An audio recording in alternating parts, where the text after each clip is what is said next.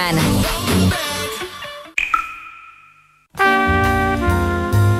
...1849...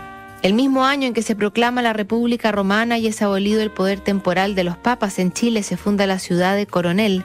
Charles Dickens lanza su novela David Copperfield.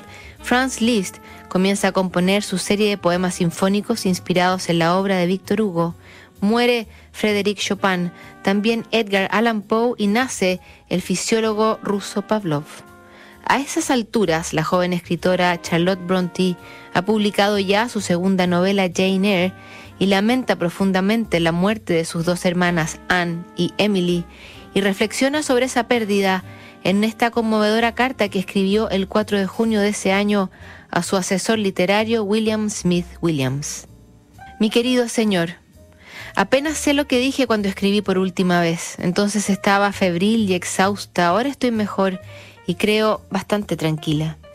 Ya ha sido informada de la muerte de mi querida hermana Anne, Permítame agregar ahora que ella murió sin dar una lucha severa, resignada, confiando en Dios, agradecida por haber sido liberada de una vida de sufrimiento, profundamente segura de que una existencia mejor estaba por delante de ella. Ella creía, ella esperaba, y declaró su fe y su esperanza con su último aliento.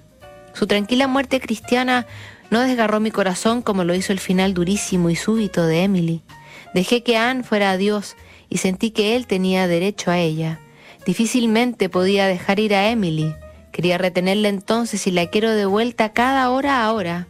Anne, desde su infancia, parecía estar preparándose para una muerte prematura. El espíritu de Emily parecía lo suficientemente fuerte como para llevarla hasta la plenitud de los años.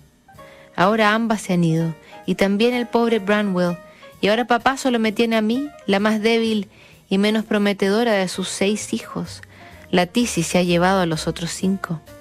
Por el momento, las cenizas de Anne descansan separadas de las demás. La he enterrado aquí en Scarborough para ahorrarle a papá la angustia del regreso y un tercer funeral.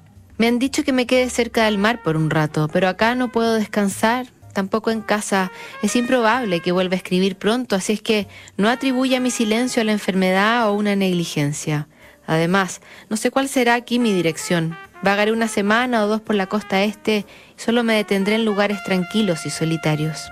Además, hasta donde yo sé, nadie debería preocuparse por mí. Parece que mis amigos y conocidos piensan que este es el peor momento del sufrimiento, pero se equivocan. Anne descansa ahora y han terminado ya sus largas y desoladas horas de dolor paciente y rápido decaimiento. No sé por qué la vida es tan vacía, breve y amarga. No puedo comprender por qué me arrebatan a alguien más joven y mejor que yo, con proyectos incumplidos. Sin embargo, confío en que Dios es sabio, perfecto y misericordioso.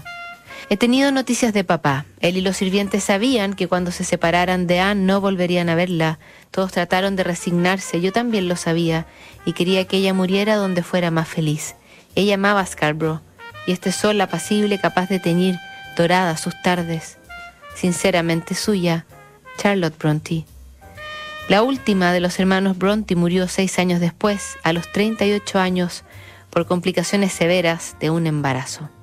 Mañana seguimos revisando más cartas en Notables. ¿Sabes lo que